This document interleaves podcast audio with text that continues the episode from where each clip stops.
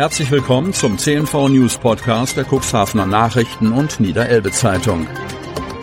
In einer täglichen Zusammenfassung erhalten Sie von Montag bis Samstag die wichtigsten Nachrichten in einem kompakten Format von sechs bis acht Minuten Länge.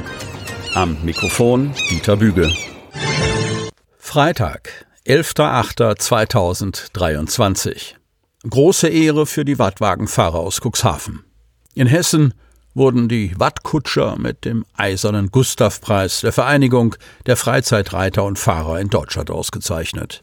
Wattwagenfahrerin Claudia Kähler nahm den Preis entgegen. Die Vereinigung der Freizeitreiter und Fahrer in Deutschland feiert in diesem Jahr ihren 50. Geburtstag. Das Jubiläum wurde mit einer großen Fete im hessischen Waldbrunn, Westerwald, würdig begangen. Höhepunkt der Festveranstaltung war die Verleihung des Eisernen Gustav-Preises, der in diesem Jahr unter anderem an die Wattwagenfahrerinnen und Fahrer aus Cuxhaven ging. Auslöser für diese besondere Auszeichnung war ein Fotobericht, den die Wattkutscherin Claudia Kähler für die Fachzeitschrift Der Kutschbock verfasst hat. In der Reportage legt sie einen besonderen Schwerpunkt auf die weiblichen Wattwagenfahrer, die von den Männern mitunter noch schief angeguckt werden. Mit den Kutscherfrauen sind die Männer von jeher strenger und härter umgegangen als unter ihresgleichen, und natürlich musste man sich der einen oder anderen abfälligen Bemerkung und harschen Zurechtweisung stellen. Da darf man nicht zimperlich sein und sollte gut kontern können. Der Artikel hinterließ Eindruck und veranlasste die Jury des Eisernen Gustavpreises Claudia Kähler zur Jubiläumsfeier einzuladen. Dort nahm sie den Preis in der Kategorie Arbeiten mit Pferden stellvertretend für alle Wattwagenkutscherinnen und Kutscher entgegen. In der Begründung zur Preisverleihung hieß es, seit 140 Jahren fahren die Kutschen durch das Watt und verbinden Neuwerk mit dem Festland.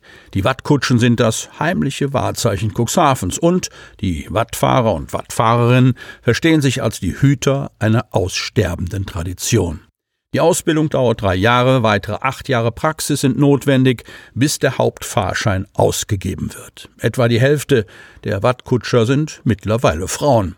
Die VfD verleiht den Preis Eiserner Gustav gemeinsam mit dem Magazin Der Kutschbock seit 2019.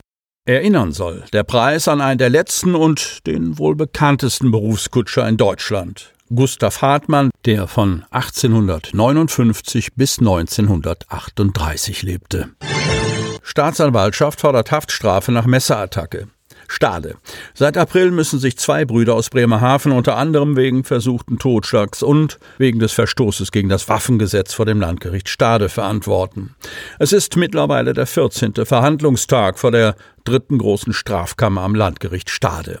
Den beiden jungen Männern im Alter von 22 bis 23 Jahren wird vorgeworfen, im Oktober vergangenen Jahres, wir berichteten bereits an dieser Stelle, zwei Bremerhavener vor der Diskothek Janssens Tanzpalast mit Messerstichen lebensgefährlich verletzt zu haben. Auslöser sei eine verbale und auch körperliche Auseinandersetzung zwischen den Angeklagten und späteren Opfern innerhalb der Disco gewesen. Nachdem alle Beteiligten der Disco verwiesen worden sind, sei eine weitere Auseinandersetzung auf dem Parkplatz dann eskaliert, bei dem ein Angeklagter die beiden späteren Opfer mit einem Messer lebensgefährlich verletzt haben soll.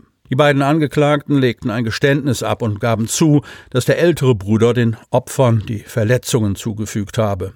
Im Rahmen eines Adhäsionsverfahrens, also ein Verfahren vor dem Strafgericht, bei dem zivilrechtliche Ansprüche geltend gemacht werden, wurde sich auf ein Täter-Opfer-Ausgleich geeinigt. Die Opfer erhalten 7.500 bzw. 6.500 Euro Schmerzensgeld von den Angeklagten. 5.000 Euro sind jeweils bereits überwiesen worden. Damit wurde nach 14 langen Prozesstagen die Beweisaufnahme abgeschlossen und die Staatsanwaltschaft konnte ihr Plädoyer halten.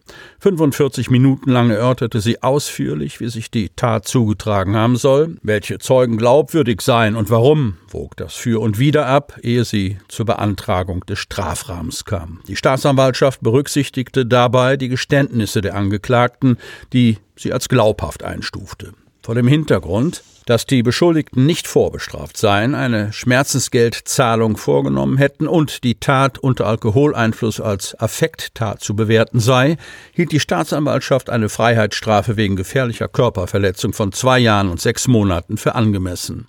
Die Nebenklage schloss sich der Staatsanwaltschaft an. Für die Verteidigung war klar, dass das Strafmaß für den älteren Bruder, der zugestochen haben soll, niedriger ausfallen müsse. Sie machte noch einmal deutlich, dass es sich um einen Tötungsversuch gehandelt habe, ihr Mandant aber die Verantwortung für seine Tat übernehme. Der Beschuldigte sehe ein, dass es der größte Fehler seines Lebens gewesen sei und habe sehr unter der achtmonatigen Inhaftierung gelitten. Die Verteidigung empfand eine Freiheitsstrafe von zwei Jahren zur Bewährung deshalb angemessen.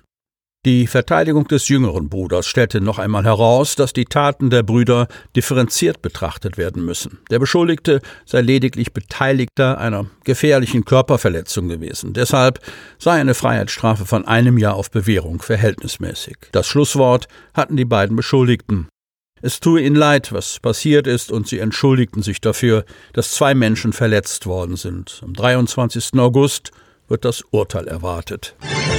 Comeback der Mitarbeiterwohnung. Otterndorf Cuxhaven. Es mangelt an Fachkräften und vielerorts auch an bezahlbaren Wohnungen. Um neue Mitarbeiter zu locken, haben manche Firmen nun eine alte Idee weiterentwickelt. Sie vermieten Wohnungen zu günstigen Konditionen an ihre Beschäftigten.